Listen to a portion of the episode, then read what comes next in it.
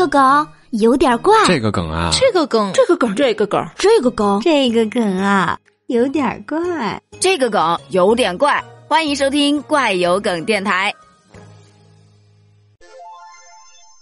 有句俗话呀，是这么说的：自己淋过雨，就要把别人的伞撕烂。我的衣服湿了，你们谁也别想干着走。这不，最近考教师资格证似乎特别的火，于是有很多小伙伴就开始分享自己考教资的动力，就说呀：“我以后要是当了老师，我上网课的时候，我随机选择一个人开麦，不定时的全体解除静音，我看他们怎么办。等我当了老师。”上课提问题，我就随便和一个同学对视，让他恐慌，然后我提问他同桌。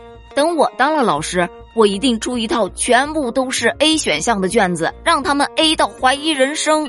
等我当了老师，我要随机抽选一排起来，一个一个回答问题，然后我在中间的时候，我突然拐个弯儿。等我当了老师，我要跳着抽学生答题，比方说。某某某某旁边的某某某来回答一下这个问题。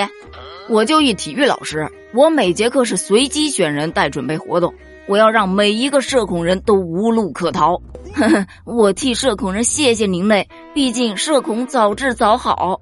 哎，体育老师不是常年生病的吗？我已经做教师好多年了。我记得有一次，我有一学生上课打瞌睡，我就让其他同学突然一起鼓掌，然后睡觉的那同学给吓醒了，一脸懵逼的就搁那跟着鼓掌，那场景终身难忘。其实啊，当了老师你就知道，这些都是最没有意思的发泄。这边不建议年轻人去趟这趟浑水啊。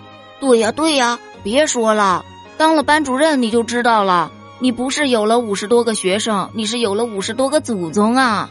没错没错，这种老师我们一般私底下都骂得很凶的。